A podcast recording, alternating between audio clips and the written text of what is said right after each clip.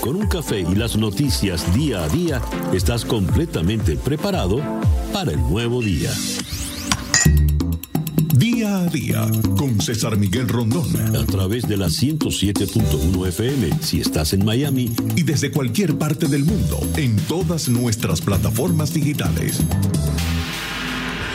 Muy buenos días. Nos amanece ya este miércoles 9 de septiembre del año 2020 y ya son las 7 en punto de la mañana de este nuevo día. Usted está en la sintonía de Día a Día desde Miami para el mundo. Día a Día es una producción de Floralicia Anzola para América Digital con Laura Rodríguez en la producción general, Jessica Flores en la producción informativa, Jesús Carreño en la edición y montaje, José Jordán en los controles con las presentaciones musicales de Manuel Sáez y Moisés Levi y ante el micrófono quien tiene el gusto de hablarles César Miguel Rondoni. Para todos, el deseo de que este sea pues el mejor día posible. Ya son las 7 y un minuto de la mañana. Calendario lunar. Para el día de hoy tenemos menguante a eh, la luna en eh, Géminis. Dice acá la luna de Géminis es la luna de la comunicación, es la luna de la difusión de ideas, es la luna para enviar mensajes, ideal para la propagación de mensajes e informaciones de interés colectivo. Es luna de todo aquel que quiera dirigirse a un público. Evidentemente es una buena luna para periodistas, para publicistas, para anunciantes. Eh, también es una buena luna para eh, predicadores, sacerdotes, religiosos de toda creencia, de toda fe. Y evidentemente también es una buena luna para políticos, sobre todo si están en tiempos electorales. Advierte esta, este calendario astrológico que sin embargo la dispersión estará en el ambiente. Las decisiones no deben tomarse en serio ya que existe un gran impulso a jugar y a curiosear. Luna menguante en Géminis, Sol en Virgo, cuando nos amanece este miércoles 9 de septiembre del año 2020. Y a las 7 y 2 minutos de la mañana escuchemos ahora el reporte meteorológico en la voz de Alfredo Finale. Muy buenos días, Alfredo. Hola, ¿qué tal César? Muy buenos días para ti, muy buenos días para todos los amigos que están en sintonía. Ya hoy es miércoles, mitad de semana, septiembre 9 del 2020. El trópico continúa bastante activo en nuestra cuenca atlántica. Dos tormentas, dos áreas de disturbios, pero afortunadamente ninguna ofrece peligro para nuestra área. Aún así, como siempre les digo, estaremos pendientes a su evolución y trayectoria. Se mantienen las condiciones muy propicias para que continúen los cielos mayormente nublados y la actividad de lluvias y tormentas, sobre todo en las tardes, para hoy alcanzando entre un 40 a un 60%. El viento se mantiene variable débil con calma en las primeras horas del día, luego de región este-sureste alcanzando en el mar hasta 10 nudos, olas de dos pies de altura, la bahía ligeramente movida. Finaliza hoy la fase lunar de luna llena. Máximas temperaturas que para hoy estarán quedando entre 88 a 90 grados Fahrenheit, superiores hacia las localidades de la costa del Golfo. Los próximos días, poco cambio en general, se mantienen las condiciones propicias para que continúe la actividad de lluvias y tormentas, sobre todo después del mediodía. Yo soy Alfredo Finale y les deseo muy buenos días. Muchísimas gracias, Alfredo. Alfredo es el meteorólogo de nuestra emisora hermana Actualidad 1040 AM en la ciudad de Miami. Estas son las noticias de Venezuela. Tengo a mano la primera página del diario El Universal de Caracas, donde el gran titular destaca Maduro denuncia una campaña para desacreditar los comicios. Maduro aseguró que está en marcha una campaña encabezada por el ex candidato presidencial opositor Enrique Capriles Radonsky para desacreditar el proceso electoral del próximo 6 de diciembre. Están tratando de levantar una campaña desde Europa y de algunos factores políticos desesperados por sabotear este proceso, creando matrices de opinión. Capriles Radowski encabeza una campaña. Esto es una cita textual. Eh, la dio durante la juramentación del comando de campaña del PSUV, que le han puesto de nombre Darío Vivas. También destaca el diario El Universal, que llega de China el séptimo vuelo humanitario con insumos para el COVID-19. Cinco partidos forman alianza democrática para las elecciones legislativas. La plataforma de oposición está conformada por los partidos Acción Democrática, COPEI, Cambiemos, Avanzada Progresista y El Cambio, reuniendo a dirigentes como Henry Falcón y Javier Bertucci. Esta es la otra oposición. Y hablando de la oposición, citan acá unas declaraciones del padre José Virtuoso, rector de la Universidad Católica Andrés Bello. El padre virtuoso llamó a las organizaciones políticas a articular puntos de encuentro porque si no, vamos a tener un estruendoso entierro de la oposición a partir de estos comicios. Y hablando de los comicios, en la primera página del diario El Nacional se lee, las elecciones parlamentarias podrían durar más de un día, según Indira Alfonso, la nueva presidenta del CNE. Ella cree que las medidas preventivas por la pandemia pudieran demorar el proceso. Por supuesto que eso debe llevarnos a considerar, y así lo estamos haciendo, la fórmula de que quizás tengamos que extender el momento de votación a más de una jornada. Aseguro que no habrá sorpresas porque están trabajando con la debida planificación, que quiere decir que no habrá sorpresas. Ah, peligrosa. Pero el gran titular del diario El Nacional es este. El número de médicos fallecidos por el COVID-19 se elevó a 143. La organización no gubernamental Médicos Unidos Venezuela reportó otros nueve decesos de personal de salud este martes, lo que supera la cifra de muertes a nivel nacional que reconocieron el día anterior los voceros del régimen de Maduro. Exhortaron a sincerar las cuentas y asumir la definición de casos con base en los criterios de la Organización Mundial de la Salud. Esperar los resultados del laboratorio es seguir la pandemia mirando el retrovisor afirmaron los médicos. Por otra parte, tenemos acá que la petrolera española Repsol abandonará Venezuela en poco tiempo. La amenaza de sanciones por parte de Estados Unidos y los continuos problemas en la producción han llevado a la empresa a reducir en gran medida sus operaciones en el país. No prevén que las condiciones mejoren en los próximos meses. Y el Saime no abre sus puertas. Las oficinas del Servicio Administrativo de Identificación, Migración y Extranjería, SAIME, permanecen cerradas pese a la flexibilización de la cuarentena anunciada el pasado fin de semana, aun cuando otros servicios gubernamentales reanudaron sus actividades por órdenes del régimen. El SAIME continúa prestando atención únicamente por canales electrónicos, lo que ha provocado incomodidad entre la gran cantidad de usuarios que requieren eh, retirar en las oficinas sus documentos de identificación. Esto es curiosísimo, el régimen tiene eh, paralizado a los venezolanos. No entregarles pasaportes, no entregarles cédulas, es no entregarles identidad. Esto afecta a los venezolanos afuera, a los venezolanos adentro. No somos, sencillamente no existimos, si esto es así. Según Associated Press, vuelve la escasez de gasolina a Venezuela. La escasez ha regresado a Venezuela provocando enormes filas en la capital, mientras a nivel internacional crece la inquietud de que Irán podría estar tratando de venir al rescate de la nación suramericana una vez más. Con relación a esto, tengo esta nota que leo en su noticiero. Maduro pone sus esperanzas en tanqueros iraníes que desafían sanciones y traerían gasolina a Venezuela. Nuevamente todas las esperanzas de Maduro para abastecer de gasolina están puestas en Irán. Al menos tres tanqueros habrían cargado gasolina en el puerto iraní de Shahir Raji en el estrecho de Hormuz y se dirigían a Venezuela. Se trata de los buques Forest, Faxon y Fortune. Estas fueron las, los buques que hicieron el trayecto el pasado mes de mayo. Desde que zarparon han apagado sus eh, transpondedores de manera tal de que no se puede seguir con exactitud su destino. Según el foro penal, Venezuela mantiene más de 300 presos políticos pese a los indultos, entre comillas.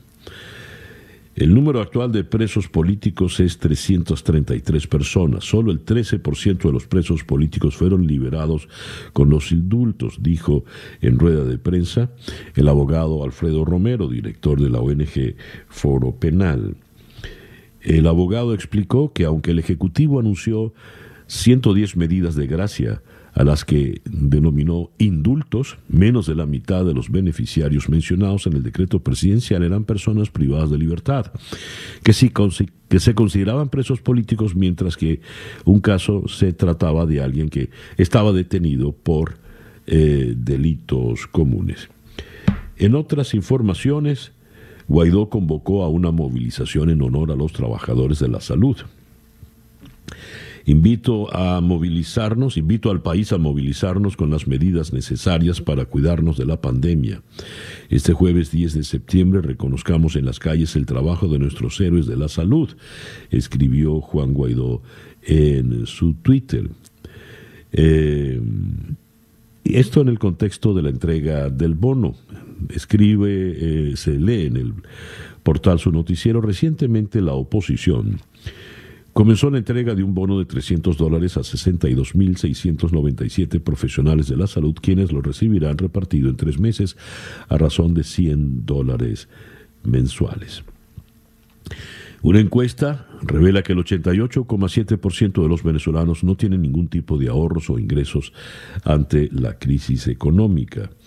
Esto, según la encuesta Crisis Venezuela 2020, Solo el 1,9% de los venezolanos cuenta con recursos para cubrir más de un mes de gastos. Solo 1,9% de los venezolanos.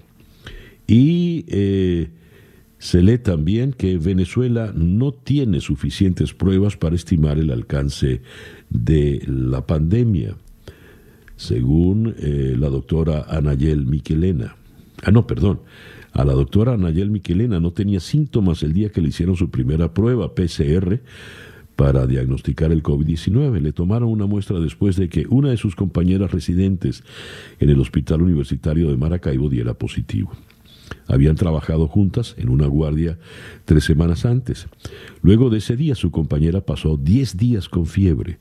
El protocolo del Ministerio de Salud impedía que le hicieran una prueba PCR porque dio negativo en una prueba rápida de anticuerpos. Como siguió con síntomas, la compañera de la doctora Miquilena insistió. Cuando finalmente le hicieron la prueba PCR, los resultados tardaron cinco días, aunque el hospital es uno de los llamados centros centinelas, y detectaron el caso con tres semanas de retraso. Hablando del COVID, Maduro anuncia que en octubre llegará la vacuna rusa y dijo lo siguiente, sería una buena idea ponerle la vacuna rusa a los 14.400 candidatos inscritos para participar en las parlamentarias para que puedan salir a las calles de una manera segura. En fin, el reloj indica en este momento las 7 y 17 minutos de la mañana, acá en día a día. Noticias de Latinoamérica. Comenzamos en Colombia. Ex jefe máximo de las FARC declara ante órgano por la paz por reclutamiento de niños. Es la primera vez en la historia del país que el máximo comandante de las extintas FARC comparece ante la justicia a rendir cuentas por el reclutamiento de menores. La Jurisdicción Especial para la Paz informó en su momento que en una base de datos hallada en computadores del bloque oriental de las FARC se encontraron 286 registros de personas que ingresaron a la guerrilla siendo menores de 18 años y murieron dentro de la organización. De este grupo, 60 fueron fusilados después de consejos de guerra. Ocho se suicidaron. La Unión Europea enviará una misión reforzada de observación electoral a Bolivia. Esa misión redactará un informe analizando cómo fueron implementadas las elecciones de acuerdo a las leyes locales e internacionales, así como las mejores prácticas para elecciones democráticas y proporcionará recomendaciones para mejorar futuras elecciones. Luis Arce y el expresidente Carlos Mesa aparecen empatados en las intenciones de voto con el 23%, superando ambos a la presidenta Yanine Áñez, quien detenta el 12% de la preferencia. Eh, AMLO asegura que la pandemia va mejorando en México. Señaló el presidente López Obrador que se va avanzando en el control de la epidemia y espera que pronto ya pase esta pesadilla y regresemos a la nueva normalidad. Mientras, Paraguay se declaró en alerta epidemiológica por el coronavirus y el gobierno pidió ayuda privada. El presidente Mario Abdo Benítez convocó a hospitales y clínicas privadas para que atiendan a enfermos ante el desborde de las unidades de terapia intensiva en los, en los centros públicos. Eh, por otra parte, eh, Bukele delega al vicepresidente Ulloa para proponer una reforma a la Constitución.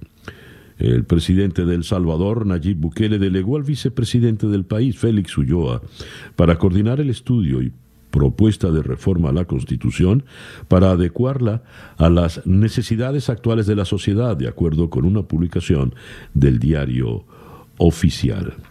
Y eh, tenemos en Buenos Aires, la primera página de El Clarín nos dice, pese a una promesa de aumento, seguía anoche la protesta policial, un masivo y contundente reclamo que tomó por sorpresa al gobierno. A esto también dedica su gran titular, el diario La Nación. Crece el conflicto policial pese a la promesa de un incremento de salarios. Molestos por la demora en conocer la propuesta de aumento, miles de agentes paralizaron los patrullajes, protestaron en el cono urbano armados y con uniformes. Esas pues las noticias de la América Latina. El reloj indica en este momento 7 y 20 minutos de la mañana. Escuchas día a día con César Miguel Rondón. Nuestra agenda para el día de hoy, miércoles 9 de septiembre. Vamos a comenzar en la ciudad de Júpiter en Florida. Ya alguien iba a decir, Júpiter no es ciudad, es planeta. No, no, no, la ciudad de Júpiter. Allí vamos a conversar con Luis Fleischmann, asesor y especialista del proyecto de seguridad hemisférica que elabora el Centro de Política de Seguridad en Washington. El presidente Donald Trump lanzó un ataque público sin precedentes contra el liderazgo del ejército, acusándolo de librar guerras para aumentar las ganancias de las empresas que fabrican elementos de defensa. Esto en el contexto de que el presidente acaba de decir que va a traer más soldados norteamericanos en Irak. De Júpiter vamos a ir a un lugar que por razones de seguridad no se, va, no se va a informar en el interior del país, donde seguiremos hablando de militares, pero en este caso de los venezolanos, lo haremos con la doctora Rocío San Miguel, la directora de la ONG Control Ciudadano. Dice Rocío San Miguel, los militares no controlan el poder en Venezuela, los sostienen. Para Rocío, el actor más influyente sobre la institución es Nicolás Maduro, que ha desplazado en el poder y en el control a Diosdado Cabello. Hay un movimiento telúrico que está generando un nuevo liderazgo, para bien o para mal. Eso lo declaró Rocío recientemente en una entrevista en el diario El Nacional y trataremos de ahondar en estos detalles. Luego iremos a la ciudad de La Paz, en Bolivia, para hablar con... Eh, Carlos Cordero, vocero de control electoral, la Alianza Política de Comunidad Ciudadana, arranca en Bolivia una inédita campaña electoral con un perfil digital muy fuerte, Evo Morales inhabilitado para ser candidato al Senado, ya la Unión Europea, como habíamos leído, va a enviar observadores. Y la señora Yanine Áñez, la presidenta, no está entre los favoritos. De La Paz vamos a ir a la ciudad de Barcelona, en España, para hablar con Xavier Torrens, politólogo español, profesor de ciencias políticas en la eh, Universidad de Barcelona. Allí nos vamos a, a ocupar de la situación política en España. Pedro Sánchez condiciona la recuperación económica. El presidente del gobierno ha vinculado la recuperación económica de España al apoyo parlamentario a los presupuestos, afirmando que cuanta mayor base parlamentaria y social tengan, más poderosa será la recuperación. Además tenemos un nuevo incidente. Eh, se ha planteado el debate, la investigación sobre el financiamiento de Podemos, Unidas Podemos, el partido de iglesias, y hay un nuevo alboroto en España, políticamente hablando. De Barcelona vamos a ir a la ciudad de Caracas, donde vamos a conversar con Orlando Alzuru, el presidente de la Federación de Maestros. Los maestros, la Federación de Maestros ha dicho que los maestros no deben ir a dar clases, que no hay condiciones eh, de seguridad, no hay condiciones de, de sanidad para los maestros y por lo tanto tampoco para los alumnos.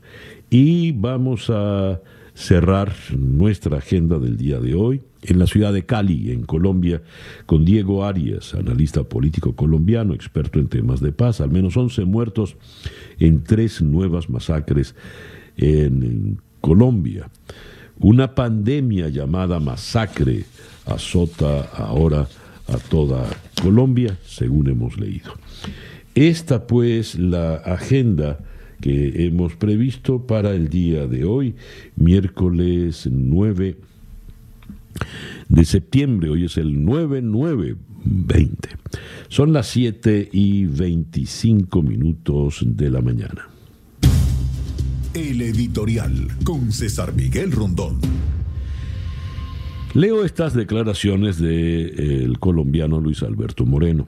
Luis Alberto Moreno es el presidente del Banco Interamericano de Desarrollo. Y en el día de ayer, él avisó sobre los peligros del populismo que podría surgir el año que viene y en el 2022 en Latinoamérica, debido a desigualdades sociales que hayan aumentado en la pandemia.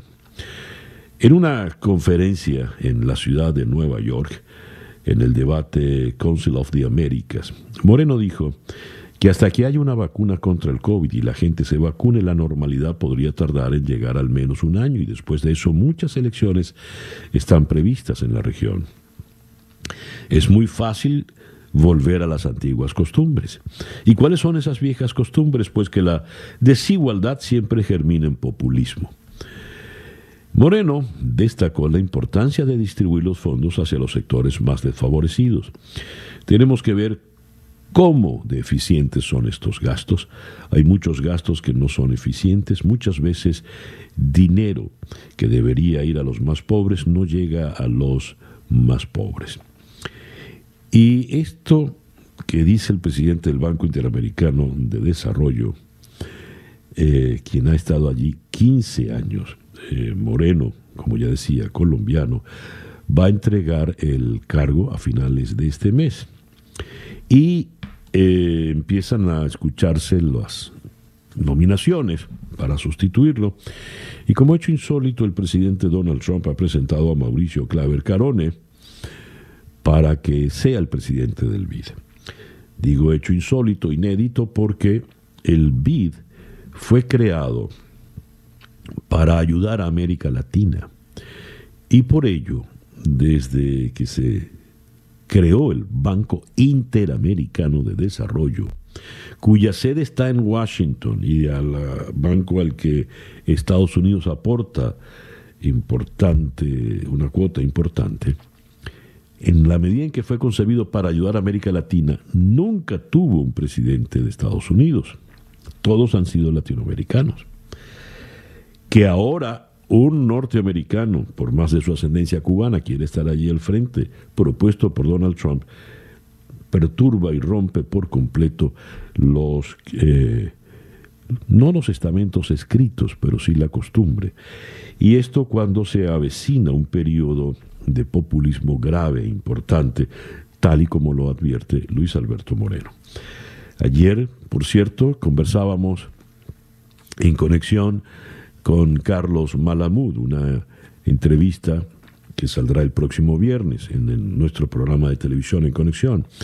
Y allí el destacado sociólogo eh, e investigador argentino advertía del eh, COVID populismo, un concepto que hay que empezar a manejar porque cómo se vincula el manejo populista de la pandemia en los países no desarrollados, en América Latina, por ejemplo. Lo que nos advirtió Carlos Malamud va en consonancia con lo que está advirtiendo acá Luis Alberto Moreno.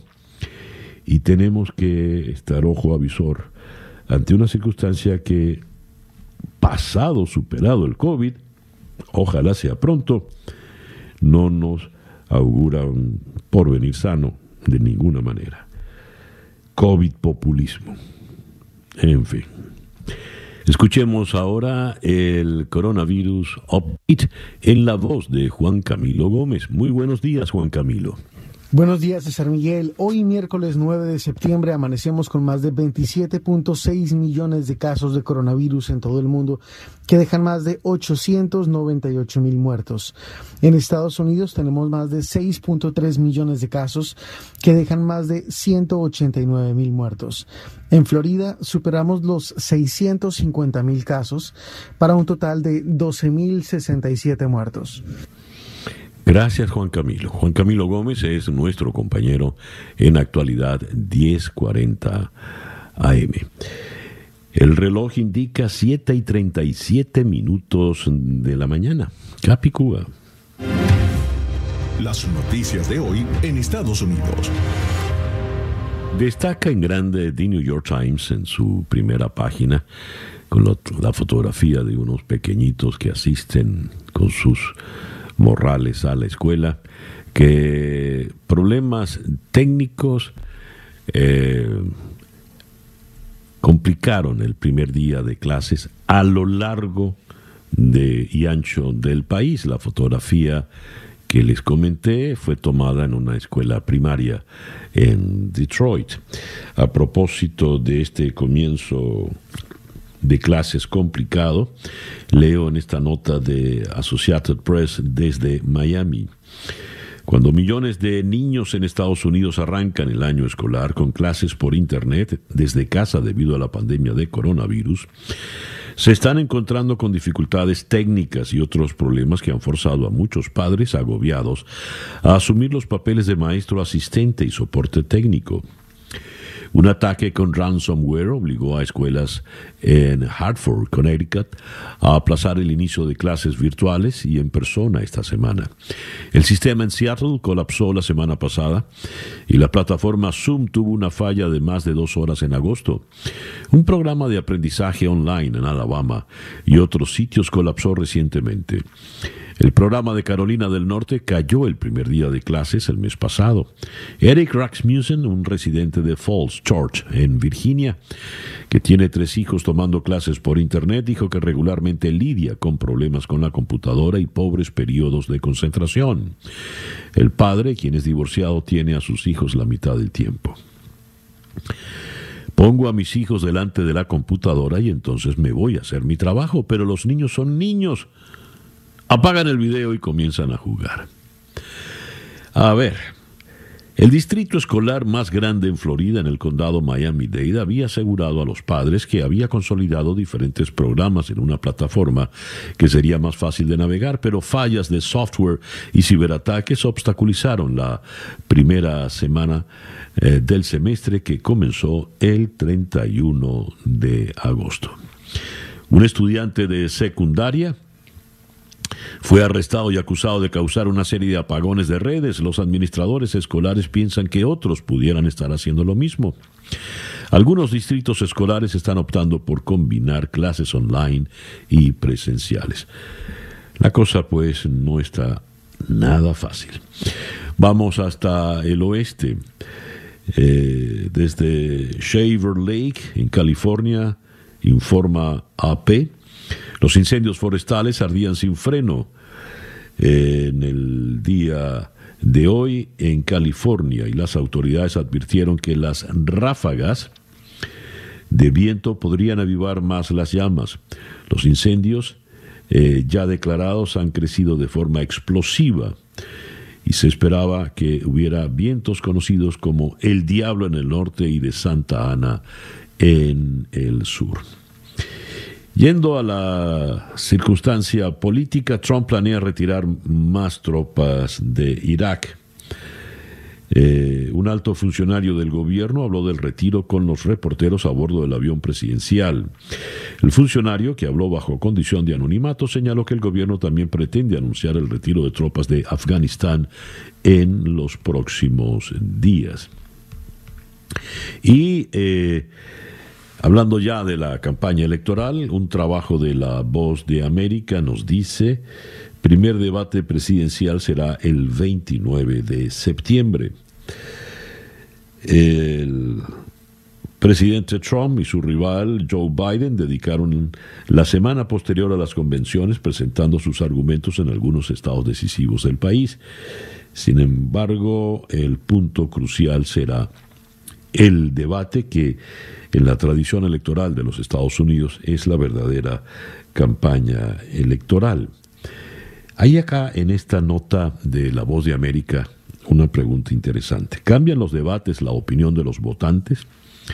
En 2016, aproximadamente 84 millones de estadounidenses vieron el primer debate entre el entonces candidato eh, Donald Trump y la candidata Hillary Clinton. El alto interés en las elecciones de 2020 puede establecer un nuevo récord, pero si influye en los votantes es cuestionable. Gran parte de la investigación sobre los debates presidenciales ha demostrado que permite a las personas identificarse con el candidato con el que ya se identifican y simplemente les permite ver quién comparte sus posiciones. Dijo un experto eh, en esta materia. No hay mucha evidencia per se de que los cambios en los debates presidenciales cambien de opinión. Según Pew Research, el 10% de los votantes de 2016 dijo que decidieron su voto durante o justo después de los debates. Mercieka dice que es una vergüenza que la polarización política de Estados Unidos haya empeorado tanto.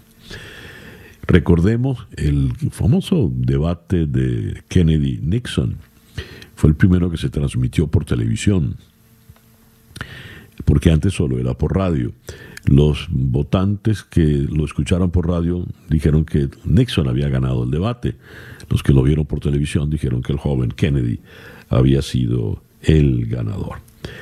Leo que, eh, según Reuters, Jeff Bezos, presidente ejecutivo de Amazon, encabeza la lista de los estadounidenses más ricos por tercer año consecutivo, mientras que la posición del presidente Donald Trump bajó ante el daño del coronavirus a su imperio de bienes raíces, según informó la eh, revista y eh, dice, la riqueza conjunta de los 400 integrantes de la lista de Forbes creció a una cifra récord de 3,2 billones de dólares, ya que a los millonarios les siguió yendo bien en medio de los estragos económicos por la pandemia, bien con la pérdida de empleos de más de 1.800.000 estadounidenses.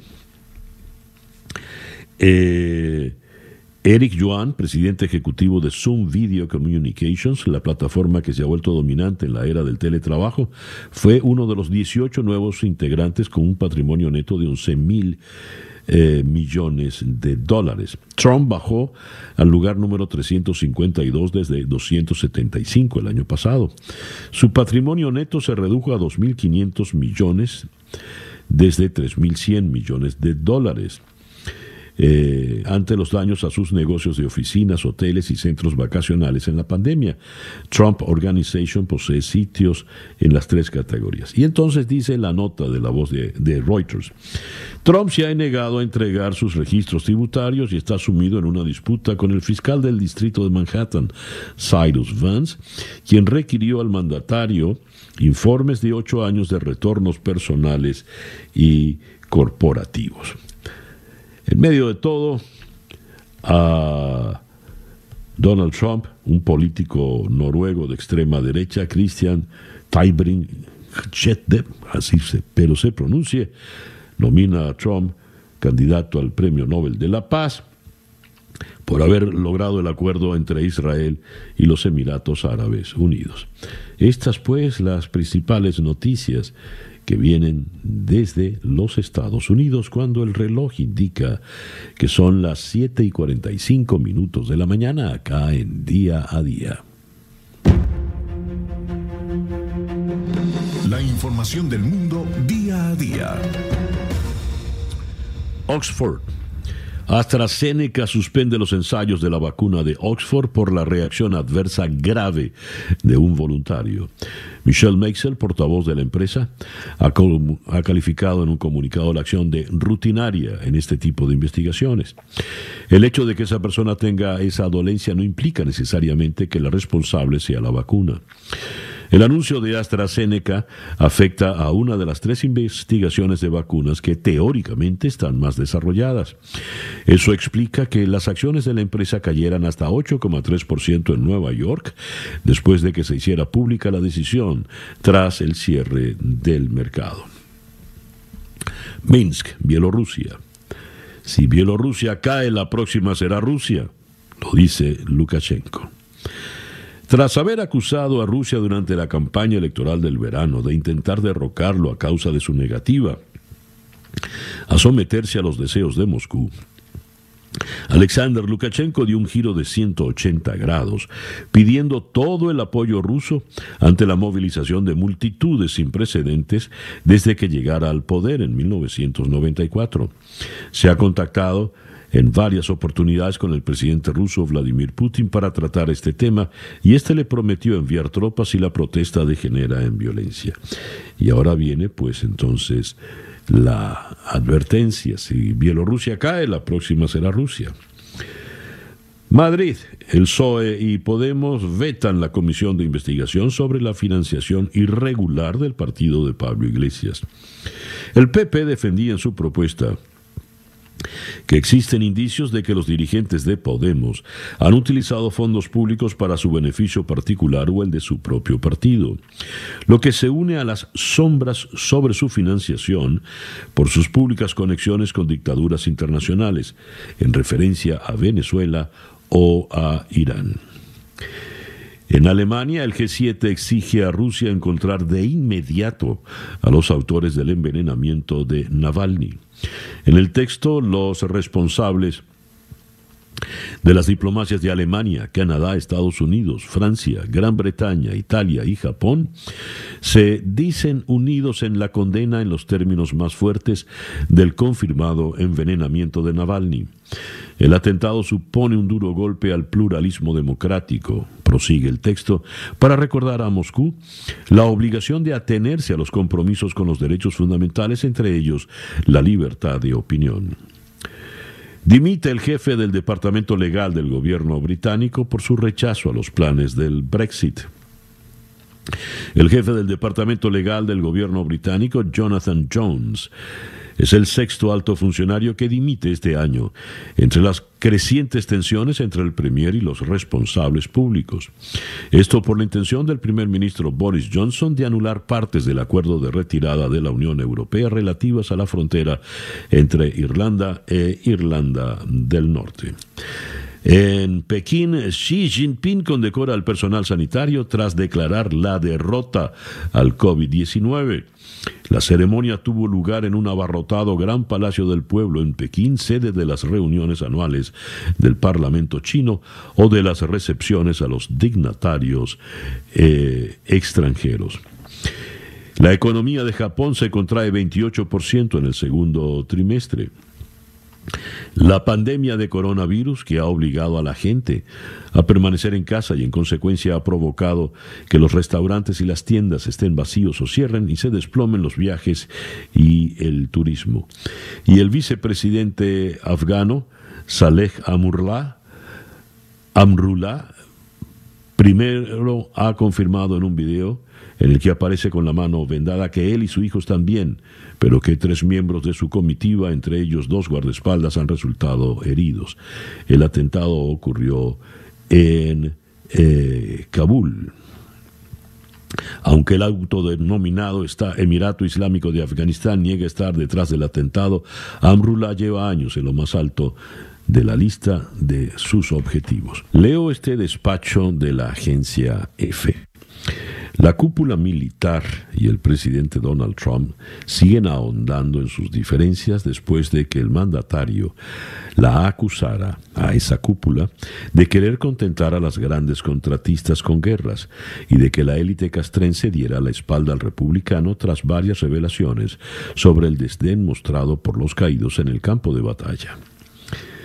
El pasado lunes, antier, en rueda de prensa en Washington, Donald Trump dijo, no voy a decir que la cúpula militar esté enamorada de mí. Los soldados sí lo están, la gente en lo alto del Pentágono probablemente no, porque solo quieren pelear en guerras y que todas esas maravillosas compañías fabriquen bombas y construyan aviones y que sigan felices. Es una cita textual. ¿Qué impacto ha traído esto dentro de esa señalada cúpula militar? Abordemos el tema con Luis Fleischman, asesor y especialista en proyectos de seguridad hemisférica. Vamos hasta la ciudad de Júpiter, en Florida. Luis, muy buenos días. Muy buenos días, César. Un placer estar aquí. Muchas gracias por la invitación. A ti por atenderla.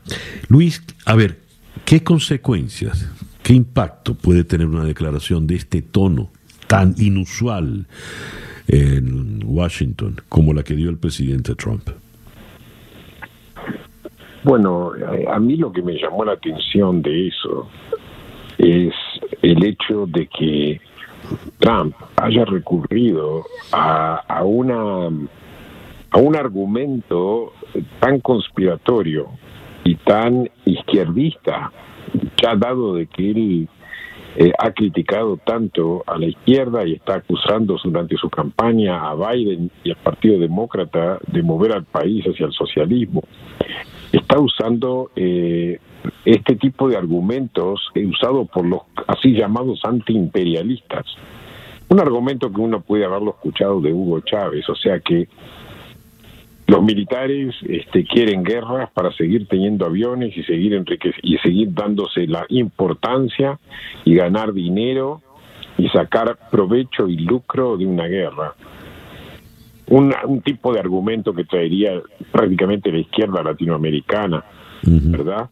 Las guerras están hechas para probar armamento, las guerras están hechas para eh, enriquecer a los eh, y llenar de prestigio a los a la cúpula militar o sea, como que no hay un motivo justificado cuando uno sale a la guerra. Ahora, es verdad que hay guerras que son más controvertidas que otras, como lo fue Vietnam o como lo fue Irak. Pero eso es un tema aparte, ¿verdad? Es un tema aparte. Eh, eh, ni la guerra de Irak ni la guerra de Vietnam fueron definidas en términos de, eh, o por así decirlo, económicos o nada de eso. Entonces eh, Trump está recurriendo a cualquier tipo de argumento y está confrontándose con su cúpula militar y que en realidad también está poniendo al país en peligro. Porque en el momento que si es, o sea, Dios no lo permita, eh, mañana es necesario, digamos, eh, embarcarse en una operación militar por alguna razón u otra, este tipo de tensión entre el Poder Ejecutivo y la cúpula militar es algo muy, muy serio y muy peligroso. Ahora, Luis, tras esto está el, esa declaración, sin duda infeliz, si es que en efecto la dijo, él lo ha desmentido, de que no le gustaba visitar cementerios de soldados porque eran unos perdedores, losers. Eso afecta a cualquier militar, evidentemente. Además, hace por otra parte la distinción entre la élite militar que no está enamorada de él o no lo quiere y los soldados que sí lo quieren. Me gustaría tu opinión al respecto, por favor. Bueno, él no puede saber si los soldados sí lo quieren o no lo quieren. Ahora, es sabido que el, el ejército, o sea, las Fuerzas Armadas tienden a votar más, sean soldados o sean oficiales, tienen cierta preferencia por el Partido Republicano más que por el Partido Demócrata. parte porque el Partido Republicano siempre, eh, o sea, por lo menos en las últimas décadas, ha sido más eh, tendiente a reforzar el, aparato militar y al dar dinero al Pentágono, eh, mucho más consciente con respecto al rol de Estados Unidos en el mundo y a la necesidad de mantenerse como potencia. Lo interesante es que eh, eh, Donald Trump no es ese tipo de republicano. Si bien Donald Trump incrementó el, el, presupuesto de los de los militares, Donald Trump también se ha, ha, decidido abiertamente de que él está ante eh, contra las guerras, incluso contra la, una guerra necesaria. O sea, eh, estamos hablando de realmente una persona que eh, de alguna forma u otra no comparte exactamente, pese a haberle dado dinero, no comparte necesariamente la necesidad de tener un aparato militar fuerte. Ahora, hay cierta contradicción aquí y es parte de las contradicciones que tiene Donald Trump. Es una persona impulsiva donde son muy pocos los puntos donde él tiene consistencia, ¿verdad?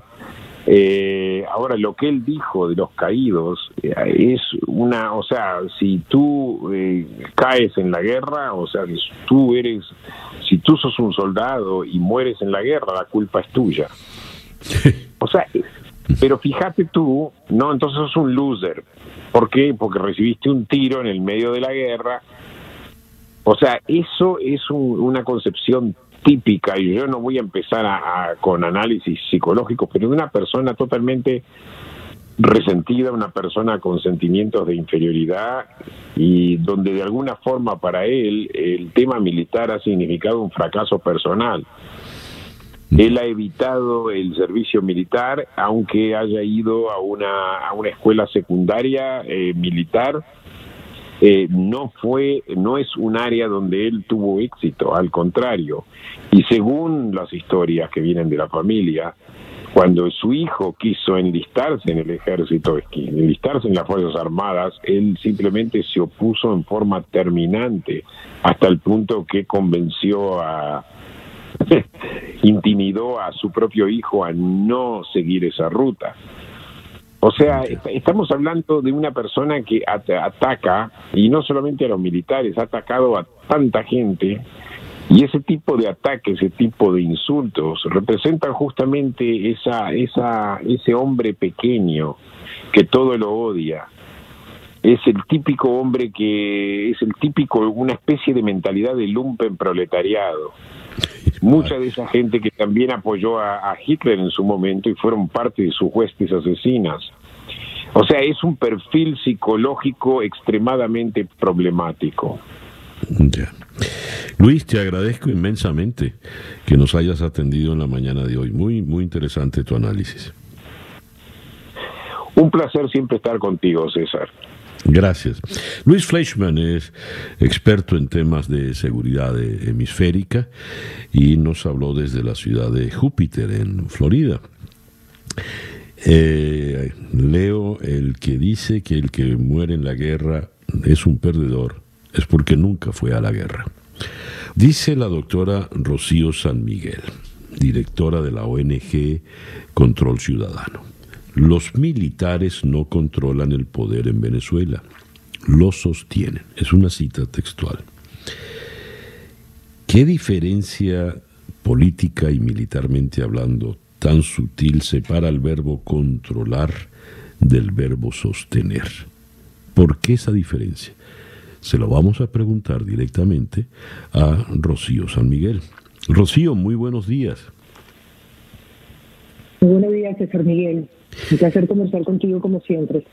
Bueno, para mí es un gusto inmenso volver a conversar contigo.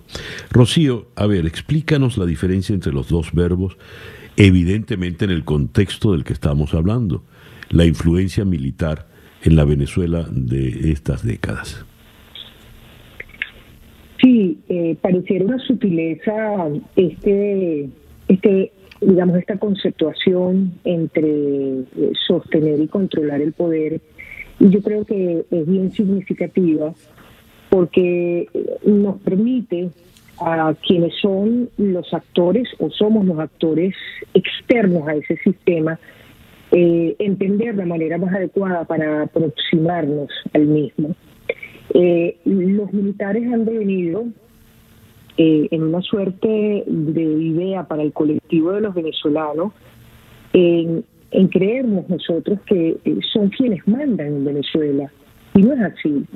hemos sido reiterativos en señalar que el control del poder se tiene en Miraflores, en ese eje que significa Miraflores Cuba, y que los militares son esas patas de la mesa eh, que no deciden, eh, sino que compiten, compiten por los incentivos del poder, compiten por el acceso a los recursos, eh, compiten en una maraña de de circunstancias eh, en la que incluso a veces entre ellos mismos se, eh, se eliminan. Incluso los comandantes de las principales unidades del país y hasta en los propios ministerios donde eh, se encuentran militares al frente del despacho, ni siquiera ellos designan a sus subalternos, es decir, son estos provistos desde Miraflores. Eso es una idea muy, simplificada que apunta a el modo en el que los militares eh,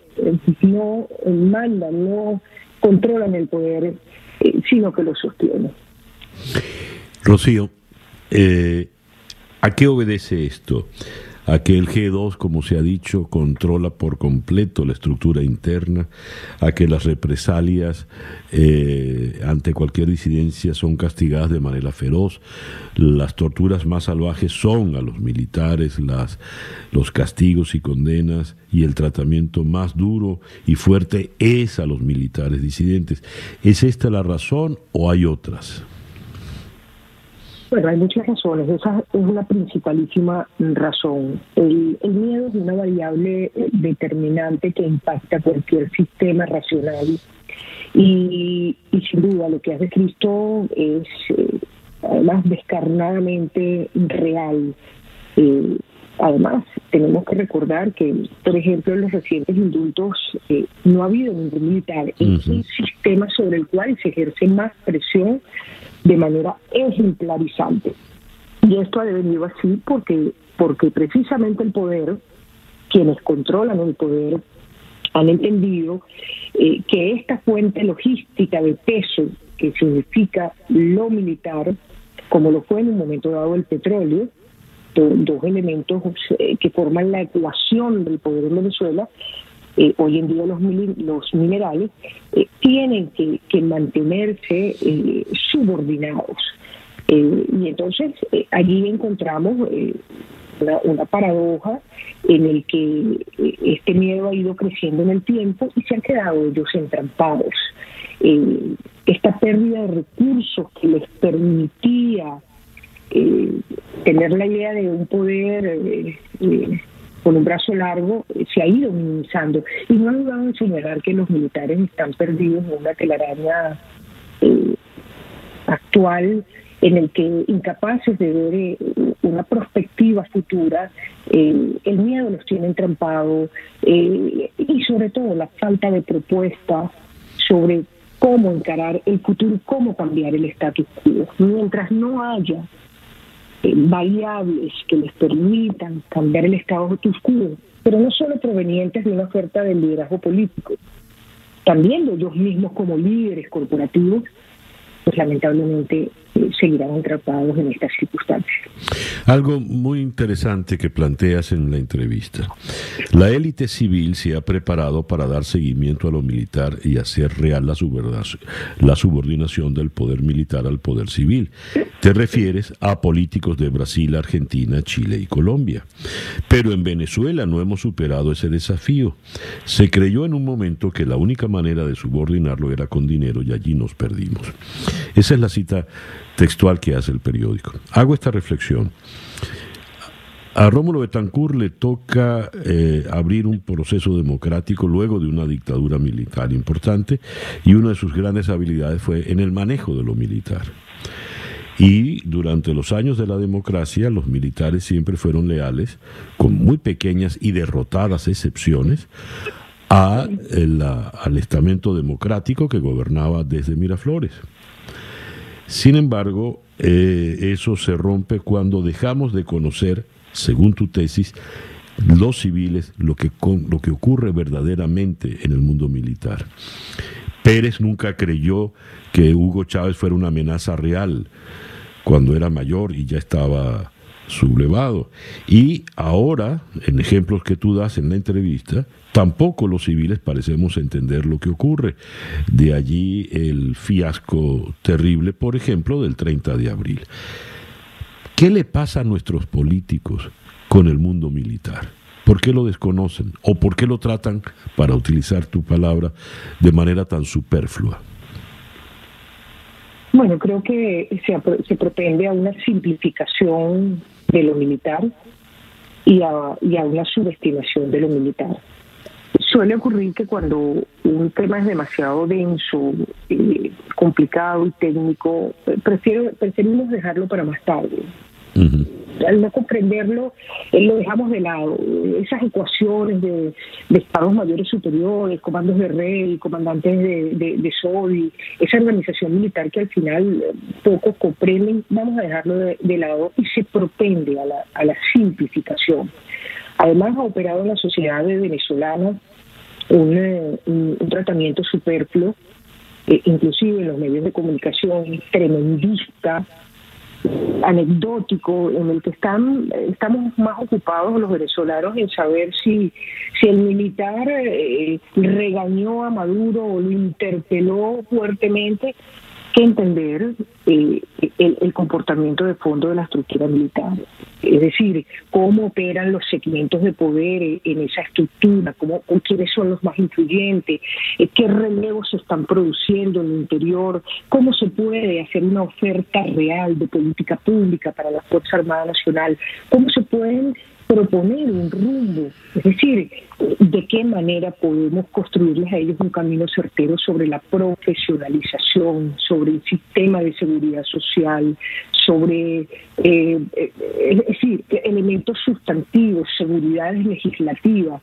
¿Tú sabías, por ejemplo, César Miguel, que uno de los capítulos menos desarrollados de la Constitución venezolana es justamente los temas de la Fuerza Armada Nacional?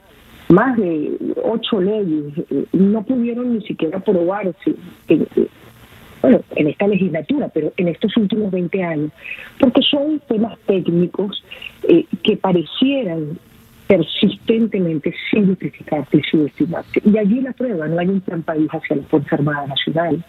Es decir, un elemento que es capital, pivote del poder, una de las patas de, los pilares fundamentales del poder y no nos tomamos el tiempo suficiente para, para generar una propuesta. Eh, es decir, a los militares no solamente se les puede decir, miren, vamos a amnistiarlos si colaboran con nosotros. hay que hacer un andamiaje muy importante para entender cómo será esa propuesta de justicia transicional. Y allí Colombia tiene una, una experiencia enorme a la que ha dedicado años y todavía lucha con ese monstruo. Porque si no, al final no se lo cree en la propuesta, no se cree en la propuesta. Rocío, como última pregunta tengo lo siguiente. Mucho se ha insistido te lo dicen los políticos, que los militares son otros venezolanos, iguales a todos los venezolanos, que pasan las mismas penurias, las mismas dificultades a nivel doméstico, a nivel familiar, etcétera, etcétera. Pero en la realidad, en la medida en que tienen el monopolio de las armas y tienen una estructura rígida, vertical, eh, y son realmente el, el factotum del país, no son iguales que los demás venezolanos. Querrámoslo o no, lo que vaya a ocurrir en el país va a pasar siempre por una alcabala militar. Eh, ¿De qué manera puede lograrse una aproximación real con esos otros venezolanos, no sé si privilegiados o no, pero que en definitiva no parecieran ser los mismos que no tienen el uniforme? ¿Cómo los civiles, en otras palabras, pueden terminar de entender y hacer suyos a los venezolanos de uniforme. Eso se hace desde, el liderazgo de los factores políticos y desde el liderazgo de, los factores sociales y económicos del país.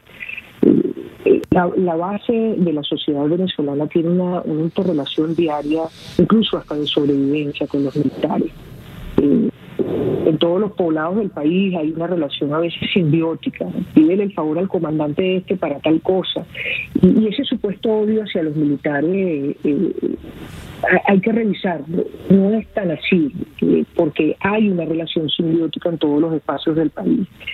Eh, yo creo que esto corresponde eh, es desarrollarle a los liderazgos, como te he explicado allí, con primerísima responsabilidad liderazgo eh, político, el de presentar una propuesta al país, como se hizo en la transición chilena. Como lo hicieron los brasileños y, y, como lo ha hecho el liderazgo político en Colombia. Chávez es el resultado del fracaso de la política venezolana y Maduro para mí, en el poder, es el resultado de la ausencia de una propuesta clara hacia la Fuerza Armada Nacional. Rocío, te agradezco inmensamente que nos hayas concedido estos minutos en el programa de hoy. Muchísimas gracias, César Miguel. Gracias a Rocío San Miguel, experta en el tema militar, directora de la ONG Espacio Control Ciudadano. El reloj indica en este momento las 8 y 19 minutos de la mañana acá en Día a Día desde Miami para el mundo. Día a Día con César Miguel Rondón. Leo este despacho de eh, AFP. La Unión Europea enviará una misión reforzada de observación electoral a Bolivia. Esa misión redactará un informe analizando cómo fueron implementadas las elecciones de acuerdo con las leyes locales e internacionales, así como las mejores prácticas para elecciones democráticas y proporcionará recomendaciones para mejorar futuras elecciones. Luis Arce y el expresidente Carlos Mesa aparecen empatados en las intenciones de voto con el 23%, superando ambos a la presidenta Yanine Áñez, quien detenta el 12% de la preferencia. Vamos hasta la ciudad de La Paz, donde en la línea telefónica tenemos a Carlos Cordero, vocero de control electoral de la Alianza Política Comunidad Ciudadana. Carlos, muy buenos días, gracias por atendernos. Muy buenos días, eh, César Miguel, un gusto saludarlo desde La Paz, Bolivia. ¿Cuál es la situación electoral, el panorama electoral que se le presenta a los bolivianos ya a pocas semanas de la fecha electoral? Pues es una eh, elección, un proceso electoral, con un escenario totalmente distinto a los que estábamos acostumbrados en los últimos 15 años. Eh, el dato más importante es que el movimiento al socialismo, con la figura de eh, el expresidente Evo Morales, pues no está en competencia, se encuentra en el exilio. Eh, y esto marca la diferencia porque es un escenario totalmente distinto. Tenemos una nueva presidenta, tenemos eh, competidores eh, pues, que son una combinación entre la experiencia, la juventud, la renovación el país ha entrado en una carrera electoral, los niveles de conflictividad ah, han bajado, eh, tenemos el contexto de la pandemia, crisis económica, sin embargo, eh, pues eh, la ciudadanía se apresta a ir a este proceso electoral donde evidentemente la intención de votos está mostrando eh, que eh, el movimiento al socialismo es una fuerza que está declinando su influencia en el país, eh, producto de una serie de denuncias, y que serán nuevos actores los que serán los gobernantes a partir del año 2000. 21, yo creo, pues eh, se prevé una segunda vuelta electoral eh, luego de esta primera consulta que se llevará a cabo el 18 de octubre. A ver, eh, la presidenta interina ha quedado muy relegada frente a este virtual empate entre Arce y, y Mesa. ¿Dónde se dirimirá realmente el próximo presidente? Pues eh, se prevé que el Parlamento tendrá eh, estará relativamente fragmentado, eh, habrá nuevos actores. Yo creo que el 80, 90% de los legisladores eh, serán rostros nuevos. Evidentemente, la presidenta Áñez, a pesar de contar con los recursos del Estado, de las varias políticas públicas que ha llevado adelante han estado manchadas de corrupción, sospechas e indicios de corrupción, lo cual ha influido en su popularidad y que no pueda despegar en la intención de voto. El señor Luis Arce Catacora, que es el candidato del movimiento al socialismo, ha marcado diferencias con Evo Morales, eh, reivindicando en varias oportunidades que si él es presidente, él no será títere de Evo Morales. Y esto me imagino que tampoco eh, cae bien a su eh, electorado. Eh, Carlos Mesa con un perfil bajo, con un perfil en los medios de comunicación relativamente bajo, pero constante y lo que le digo es que se prevé una segunda vuelta electoral, aunque falta todavía un poco más de un mes de campaña electoral en condiciones inéditas producto de la pandemia. Y ya que tenemos el elemento pandemia de por medio, eh, ¿de qué manera puede afectar esto la concurrencia a las urnas?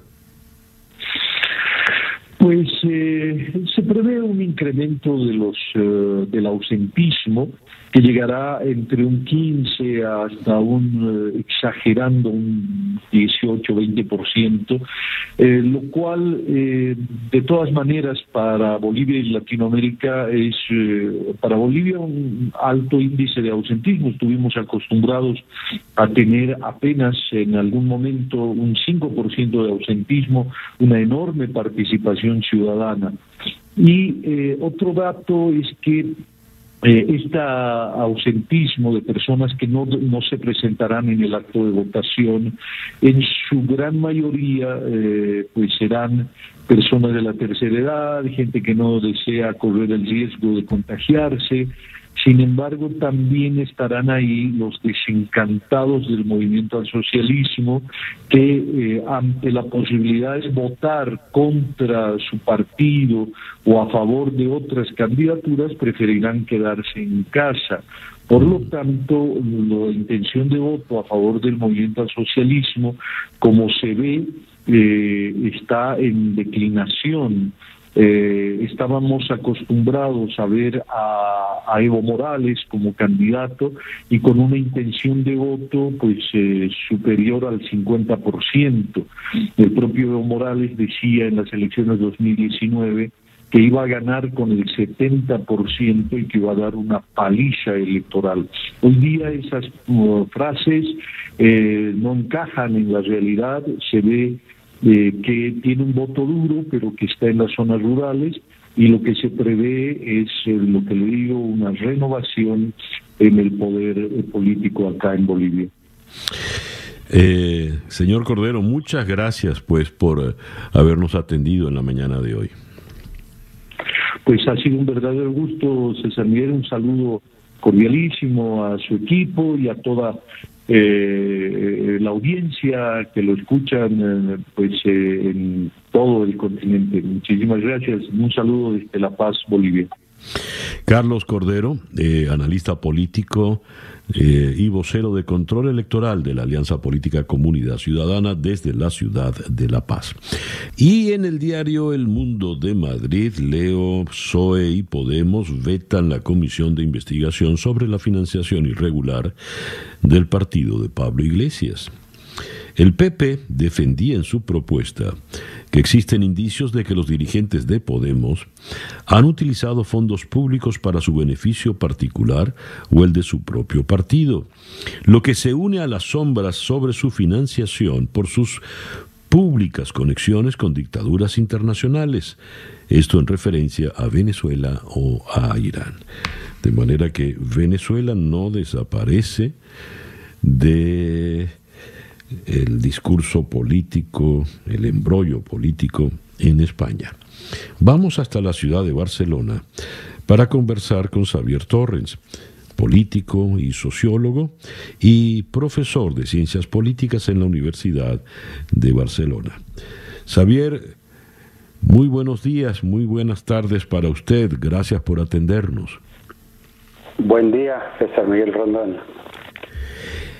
¿Qué impresión le merece a usted, profesor Torrens, esta situación planteada con la financiación de Podemos que nos remitiría de manera directa al financiamiento que este partido recibió desde sus inicios por parte de Chávez y luego Maduro. Pues las sospechas otra vez, digamos, nuevamente se ciñen, en este caso sobre el partido de Unidas Podemos. Eh, voy a desglosarlo entre Irán y Venezuela, que son dos dictaduras, pero en continentes distintos, y, y, cómo la financiación ha podido llegar. En el caso de Irán, hay que recordar que ha sucedido una cosa no sé si extraña, pero al menos un poco sorpresiva para lo que serían los ciudadanos españoles. Por un lado, encontramos que la dictadura de Irán, una de las más pétreas y férreas dictaduras que existen en el mundo, recordemos porque tienen un, un régimen eh, islamista radical, eh, que es verdad que no es un régimen eh, islamista de carácter salafista, porque eso, digamos, está al amparo de Bin Laden o de, o de Estado Islámico, pero también la dictadura iraní ha puesto, digamos, eh, ha practicado el terrorismo y recordemos, por ejemplo, el atentado terrorista que en su día hubo en la Embajada de Israel en Buenos Aires o incluso en, el caso de Buenos Aires en la, en la comunidad judía directamente. O sea, también ha cometido atentados Irán fuera de sus propias fronteras. Eh, dicho esto, la dictadura iraní parece que financia directa o indirectamente a veces por métodos legales, pero no deja de financiar, en este caso, por ejemplo, a, una parte de los dirigentes de lo que ha sido posteriormente Unidas Podemos. Recordemos que el, máximo líder, eh, Pablo Iglesias, pues eh, ha tenido un programa de televisión, digamos, con, con, una, vamos a llamarlo así, nunca mejor dicho, una televisión pantalla del régimen iraní. Y por otro lado, paradójicamente o sorpresivamente, la oposición al régimen iraní, pero que también son iraníes, estaba financiando en este caso la extrema derecha de Vox. Es decir, la izquierda más radical, en el arco parlamentario español, que es Unidas Podemos, y la, derecha más radical, en el caso del, también del arco parlamentario español, que es Vox, han sido financiados por Irán. Unos por la oposición iraní, Vox, y otros por la dictadura iraní, en este caso Unidas Podemos. Y ahora vayamos a Venezuela. Efectivamente, eh, varios líderes, en este caso de, de, lo que después se acabó conformando como partido político de Unidas Podemos, pues han tenido con Venezuela y con otros países eh, que, este, que esos otros países no los podemos calificar de dictaduras, pero han tenido líderes eh, corruptos, ¿no? Podemos hablar del caso de Bolivia, por ejemplo, en su momento, incluso Ecuador. Recordemos que el dirigente de Ecuador tuvo que huir del propio Ecuador en este caso. Entonces es verdad, esto está ahí. Hasta ahora, digamos, nunca en el caso de España se ha podido demostrar, digamos, en, a nivel, digamos, judicial nada hasta la fecha se ha archivado, pero una de las formas también de investigar es en sede parlamentaria y esto es lo que de momento se ha impedido que suceda. A ver, ¿qué eh, todas estas, por qué me interesa mucho la, la descripción que usted ha hecho de cómo ese financiamiento extremista llega a los dos extremos de lo que usted llama el arco político español, la extrema derecha y la extrema izquierda. Pero en la extrema izquierda parece que se mezclan varios elementos y la situación puertas adentro de Unidas Podemos parece ser un poco más, más complicada. ¿Qué es Unidas Podemos a su entender, profesor Torres? Bueno, de hecho, eh, no todo es blanco-negro, o sea, voy, lo voy a explicar de forma muy sencilla, pero lo voy a analizar desde su complejidad. A ver, tenemos que recordar que en la transición política española que ahora se está poniendo en cuestión en, en, algunos sectores sociales de España, pero que en su día fue considerada una, transición política modélica. Eh, incluso se puso de ejemplo para países de América Latina que pudieran realizar una transición política de dictadura a democracia, como el caso de, pues de España. Pues en esa transición había el llamado Partido Comunista de España. Este partido dejó de existir se transformó en una coalición electoral que en su día se llamaba Izquierda Unida. Esa Izquierda Unida a la vez fue superada hace pocos años, ¿por qué? Pues por, vamos a llamarlo un cambio generacional. Eh, digamos que la gente más joven, ya no tenía relación con esa transición política española, no tenía ningún recuerdo, más allá de algunos quizás de la niñez, pero no tenía recuerdos. Eh, y esa izquierda unida también quedó convertida en un partido político que cada vez iba a menos, digamos, electoralmente. Y entonces hubo el llamado movimiento 15M, eh, se eh, también conocido como movimiento de los indignados, en el caso de España. Era un movimiento también plural, porque de hecho no estaba solo hecho por estudiantes o jóvenes de izquierda, sino que era más variopinto, pero lo supo capitalizar eh, lo que acabó siendo la formación política Unidas Podemos. De hecho, al principio se llamaba Podemos, luego acabó llamándose Unidas Podemos.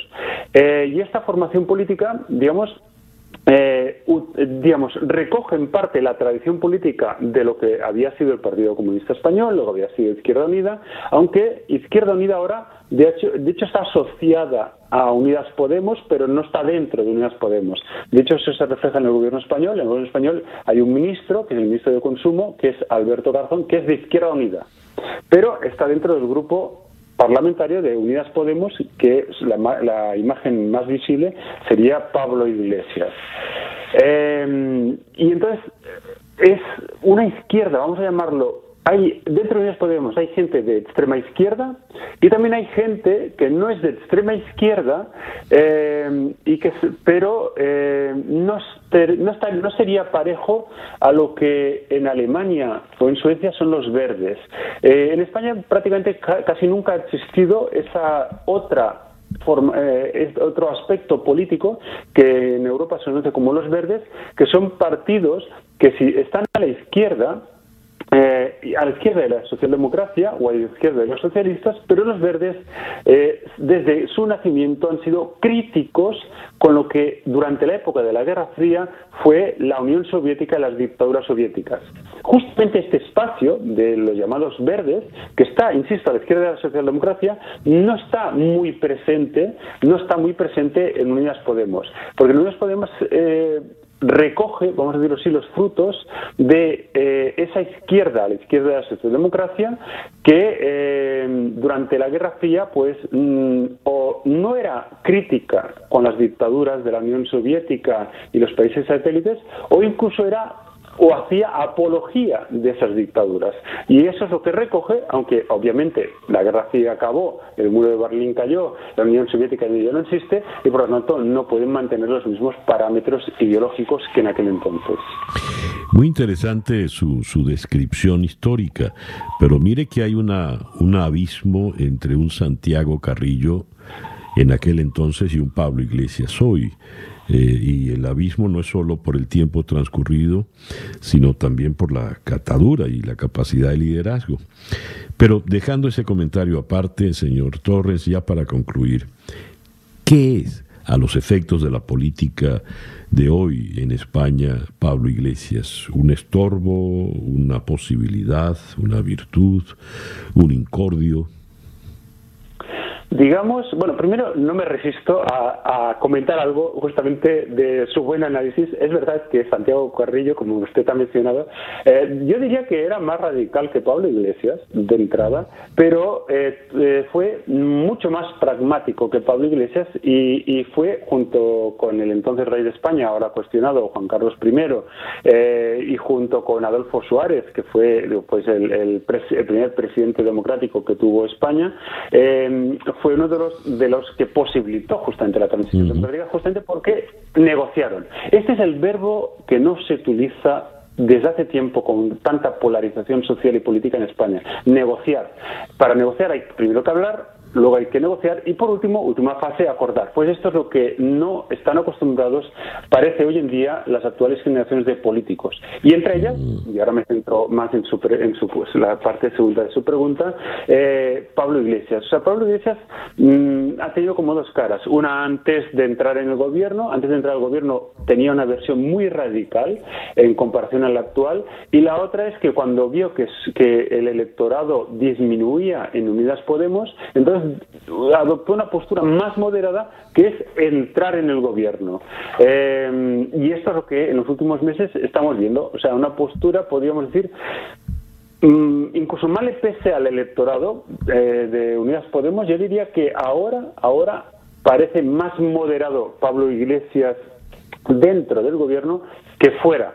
De todas maneras, insisto, esto convendrá verlo en los próximos meses, pero digamos que el gobierno actual de España es bastante homologable, homologable a, a los partidos socialdemócratas. De hecho, el presidente del gobierno español es socialista, socialdemócrata, pero no es comparable al permíteme utilizar una palabra en francés, savoir-faire, o sea, el saber hacer que tienen los socialdemócratas alemanes o los socialdemócratas de los países escandinavos. No existe eso en España, en la cultura política española, tristemente.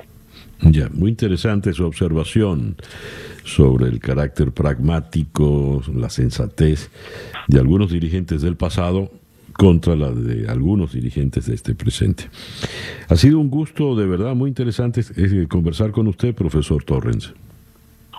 Eh, bueno, y para mí, digamos, eh, un honor poder estar en su programa, César Miguel Rondón, y de estos es hablar día a día desde la comunicación, haciendo y ayudando a la cultura política democrática de los ciudadanos.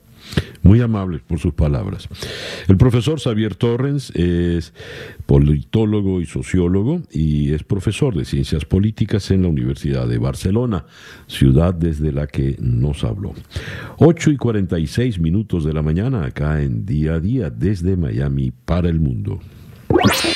Sintonizas día a día con César Miguel Rondón.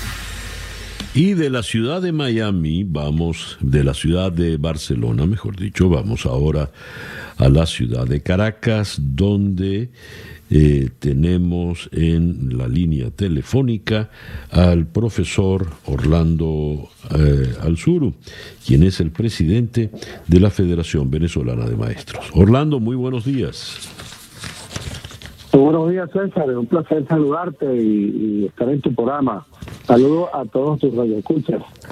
Orlando, eh, está planteado un regreso a clases, como se decía antes, pero según leo en un despacho del Sol de Margarita, el llamado de la Federación Venezolana de Maestros que tú presides, el llamado a los docentes es no asistir a las escuelas.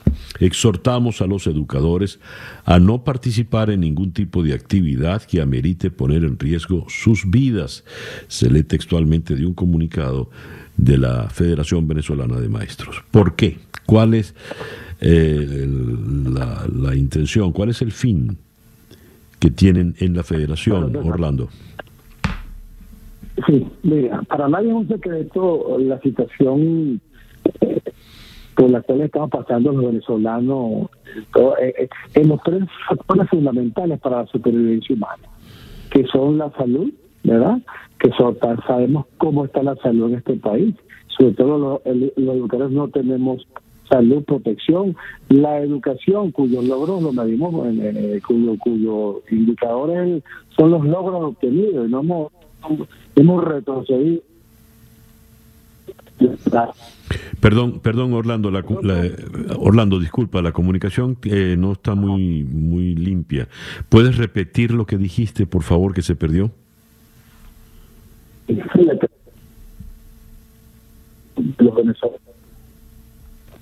Vamos a, eh, Laura, por favor cuelga Orlando, que Laura tratará de llamarte de nuevo a ver si logramos una, una mejor comunicación. Mientras Laura vuelve a llamar al profesor Orlando Alzuru, presidente de la Federación Venezolana de Maestros, leo de la nota eh, en el Sol de Margaritas. Eh, exhortamos a los educadores a no participar en ningún tipo de actividad que amerite salir de sus hogares y poner en riesgo sus vidas, exponiéndola al contagio de COVID-19. El llamado a los docentes en cuarentena es no asistir a las escuelas u otros lugares donde les convoque el patrono. Es una cita textual del comunicado de la Federación. En ese texto, la Federación explica que si bien muchos países del mundo han restablecido las actividades educativas aplicando medidas de seguridad, en Venezuela constituye un hecho notorio, público y comunicacional que el Estado no tiene capacidad para dar respuesta a la crisis sanitaria de vieja data profundizada por la pandemia del COVID. Cita textual. Orlando, estás de nuevo con nosotros. Sí. Bueno, César, bueno, este es uno de los problemas que tenemos, o sea, las, las comunicaciones. Eh, te resumía, pues hay tres factores fundamentales en el juicio para la supervivencia humana, que es la salud, la educación y el salario. Y ninguna de esas tres cosas, por supuesto, están presentes en la mayoría de los ciudadanos y en los educadores mucho menos. Entonces, eh, el gobierno eh, está confundido en cuanto a cuál es la forma de que los muchachos vuelvan a la escuela. En primer lugar dijo que eran semipresenciales, le hicimos ver que eso era una locura, porque el mejor caldo de cultivo para la, una, una infección masiva con, con esta pandemia es la escuela, indudablemente. Y bueno, retrocedió y ahora dice que es educación a distancia. Pero es que la educación a distancia, César, tenemos que entenderla como, es que la educación a distancia no es para, no es para enseñar, es para aprender. ¿Qué quiero decir yo con esto? Bueno, mira, en la educación a distancia, el docente es simplemente un orientador, un guía, porque es el alumno, el propio sujeto, quien tiene que procurar tener los contenidos a la mano para aprender, para aprender y adquirir los conocimientos que le permitan hacer un grado inmediatamente superior en su nivel académico. Ahora bien, ¿cómo este muchacho adquiere esos conocimientos si aquí no hay energía eléctrica, 8 horas, 12 horas, estados que, que realmente tienen eh, sin luz, no hay un internet, las comunicaciones son fatales, ahorita lo están viviendo, bueno, nosotros mismos ahorita con la comunicación, este, los docentes no tienen un salario acorde como para tener un celular de última generación y para comprarse una computadora, es decir, una canasta, digamos, tecnológica para para para entrar a un programa de educación a distancia, tiene que eh, de tener por lo menos 1.200, 1.200 dólares. Eso indudablemente que no lo tiene el educador venezolano. Por eso que nosotros decimos que eh, no hay posibilidad de la, educación a distancia, tal como la está planteando el gobierno, es una educación que nosotros la consideramos una estafa al educador, una estafa a la educación venezolana, porque el muchacho no está aprendiendo y está siendo promovido a un grado, a un grado inmediatamente superior sin tener los conocimientos básicos. Eso realmente nosotros no podemos seguir admitiendo. Y esto no viene pasando ahora con la pandemia, no, no, no, esto está pasando desde hace muchos años cuando los profesores, los especialistas en matemática, física, química, eh, los jubilaron sin, tener presente que, lo, que los centros, eh, las universidades no estaban preparando a esos especialistas y entonces a alguien en el Ministerio de Educación, algún genio de hecho se les ocurrió prorratear las notas de las otras materias y ponerle una nota ficticia al alumno moviéndolo. Indudablemente quienes somos afectados eh, eh, son los que van a las universidades, pero entonces fíjate lo siguiente, ¿qué estamos formando nosotros? A un alumno sin ninguna calidad educativa, sin ninguna formación educativa que por supuesto, eso es un daño que se le está haciendo al país inmenso y lo veremos en, mucho, en pocos años cuando estos, estos muchachos de hoy tengan que asumir responsabilidades, bien sea en las instituciones del país, en empresas, etcétera, etcétera. Es decir, el país va a hacer un descalabro porque realmente sin educación no hay país. De manera tal de que el 16 de septiembre, cuando sea el llamado a las escuelas, los maestros no irán. No, no, no tienen que ir porque es que eh, la educación a distancia tienen que hacerlo eh, en tu casa con los equipos tecnológicos que no lo tienen. Mira, nosotros vamos a hacer una encuesta, una, encuesta, una investigación eh, que se llama El venezolano de la pandemia por coronavirus. La hizo la Federación Venezolana de Maestros con la Universidad Central de Venezuela y, y, y esta, esta nos arrojó cosas tan tan tan pues, por ejemplo, el, el 98% de los encuestados manifestó que no tiene no tiene la capacidad tecnológica para, para para, asumir un programa de esta naturaleza. El 94% dice que no que no tiene electricidad, que no tiene no tiene internet, o sea, que es un desastre. Fíjate que ese 98% también dijo que, que, la educación que había recibido en el tercer lato a, distancia era mala, educación era mala, es decir, no, Por supuesto. no, no adquirieron los conocimientos. Así es. Orlando, muchas gracias por atendernos. Sí. Igualmente, César, para ti un gran saludo y solidaridad contigo. Muchas gracias, muchas gracias. Orlando Alzuru es el presidente de la Federación Venezolana de Maestros desde la ciudad de Caracas y el reloj indica que ya son las 8 y 55 minutos de la mañana. La sorpresa del iPod con César Miguel Rondón. The Magnificent Los Siete Magníficos ese tema era original de Elmer Bernstein y se hizo muy popular porque era el tema de la película homónima de Magnificent Seven que en América Latina la conocimos como Siete Hombres y un Destino. Una versión en vaqueras, en vaqueros de los Siete Samuráis de Kurosawa. Y luego se hizo muy mucho más popular el tema porque Marlboro eh, lo compró y fue la música de sus comerciales. Ahora la tenemos en esta versión en cha cha cha nada menos que con Tito Rodríguez. Y con esa maravilla cerramos por el día de hoy, día a día. Es una producción de Flor Alicia Anzola para América Digital, con Laura Rodríguez en la producción general, Jessica Flores en la producción informativa Jesús Carreño en la edición y montaje, José Jordán en los controles y ante el micrófono quien tuvo el gusto de hablarles, César Miguel Rondón. Gracias pues por permitirnos estar allí, tengan todos el mejor día posible y a las 8.57, para variar, Barbarita. Pichas.